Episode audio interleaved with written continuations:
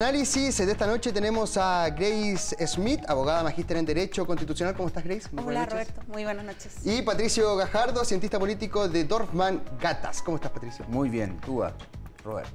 Eh, todo bien. Bueno, comencemos, entremos en materia, entremos a la cancha. Lo de Franco Parisi, eh, esta jornada que fue un tanto sorpresiva, llegó muy temprano, tuvo una serie de reuniones. ¿Qué significa para el partido la gente y la figura de Parisi para, para el país y lo que viene, eh, Grace, primero?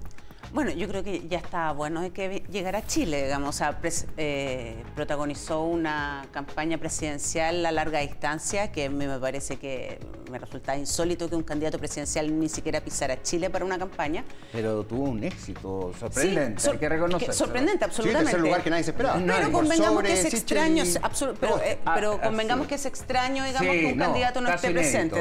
Yo creo que nunca había pasado en la historia de nuestro país. Eh, y bueno, y, llega acá porque también tenemos que tener presente de que finalmente llegó a acuerdo por la deuda de pensión de alimentos que tenía y que por lo tanto por eso puede entrar a Chile.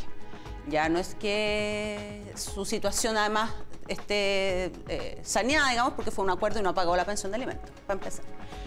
Eh, y me parece que, bueno, la figura Franco Parisi a mí me llama la atención que genera tanto revuelo, la verdad. O sea, es cosa de escuchar sus palabras con cero densidad ideológica tratando de, desligar la, digamos, la responsabilidad en las discusiones con la gente y que la gente va a ser la que determine, pero no tocando ningún tema de fondo. Sus críticas al gobierno son bastante ligeras, me parece, con poco análisis. Eh, y bueno, y el Partido de la Gente, hablando de su líder natural, eh, siendo un partido además que ya su bancada se está desgranando, se están yendo eh, integrantes de su bancada. Quedan tres. En la exacto. Entonces, por lo tanto, a mí, la verdad, el aporte que pueda realizar Franco París a la política chilena me parece bastante bajo. ¿Pato? A ver, yo creo que es indispensable la venida de París para el Partido de la Gente. Tiene todas las características y cuando escuchaba al diputado anteriormente, más claro todavía que es el diagnóstico correcto, es un típico partido atrápalo todo o partido paraguas que se llama que son partidos que no tienen componente ideológico, que tienen un líder y el líder decide, eh, orienta y genera cohesión. Llega en un momento justo que se está hablando incluso de quiebre dentro del partido. Estaba eh, a un paso, yo diría, de que desapareciera. de disgregarse completamente. Como el diputado señalaba, claramente había sido un partido bisagra, pero era un partido bisagra en la medida que tú tenías más parlamentarios, pero en la medida que se iba desgranando, que no se sabía si tenía una posición única o qué posición tenía. Ah, claro, se hablaba, se hablaba de que era un partido que consultaba a la gente, y que, la gente común y corriente, pero es un partido básicamente paraguas que se crean con la finalidad de unirse para apoyar a una persona y un liderazgo. Por lo tanto, no tiene una ideología. Ahora, ¿en qué se sustentan? Básicamente la despolitización y la crítica, que también es muy contundente a nivel de la opinión pública, de los partidos políticos tradicionales. Y claro, y es casi como, o sea, al final se presentan renegando de la política, renegando a los partidos políticos, pero ellos actuando en política. En política, pero transformándose en un partido sin un componente ideológico. Por lo tanto, ¿por qué yo pienso que es vital la llegada de París? Porque partido yo creo que iba a punto de desaparecer, o quién iba a lograr un pacto cuando no se sabía cómo votaban, o decían que iban a votar de una manera y después votaban de otra, etcétera. Y ahora mismo, o sea, eh, eh, cuando escuchábamos, digamos, al, diputado en el sentido de si van a ir en pacto para la elección de constituyente o no, o sea, yo creo que no tiene ningún destino ir sin pacto. O sea, es obvio que no va a poder ser así tienen que llegar a un pacto. Y lo que está sonando es que probablemente va a ser pacto con los republicanos.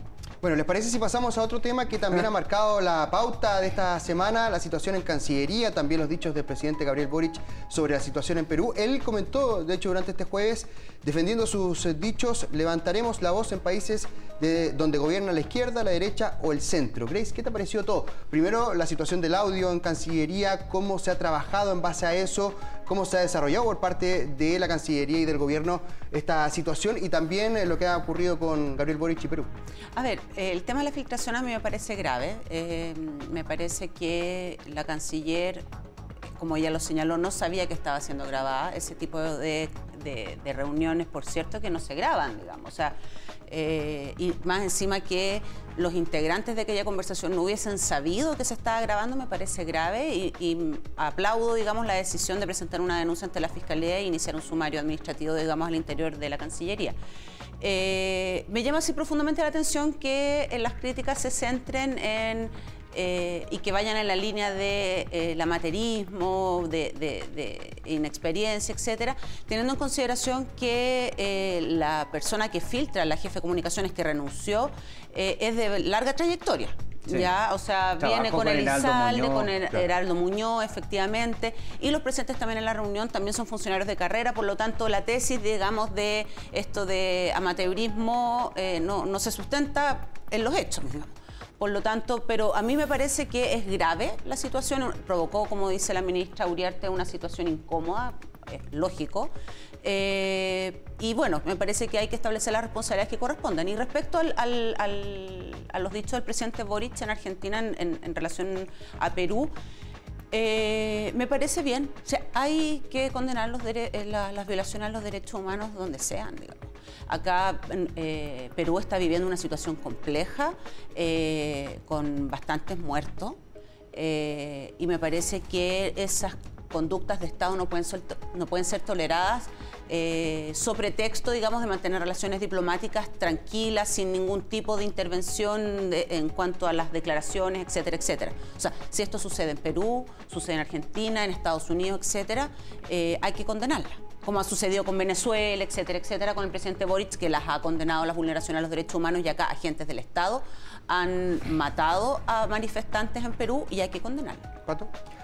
A ver, vamos por partes. Yo creo que una cosa es el tema del tema de la filtración. No tengo claridad si efectivamente la canciller no tenía claro de que se estaba grabando. Ella lo señaló, expresamente, Pero no que no tenía conocimiento. Por eso yo creo que es básico que se averigüe si efectivamente, y ojalá se llegue a algún tipo de aclaración en términos de eh, la grabación o no. ¿Por qué te causa dudas? Ah, primero causa dudas porque no, eh, si una reunión reservada, es obvio que la directora de comunicaciones de la Cancillería, que era la que estaba presente, no era cualquier persona, no era un amigo más que pasó y hoy toma un acta, estamos hablando de una reunión formal en la cual se iba a discutir cómo se iba a actuar frente a las declaraciones del embajador argentino sobre el tema de Dominga.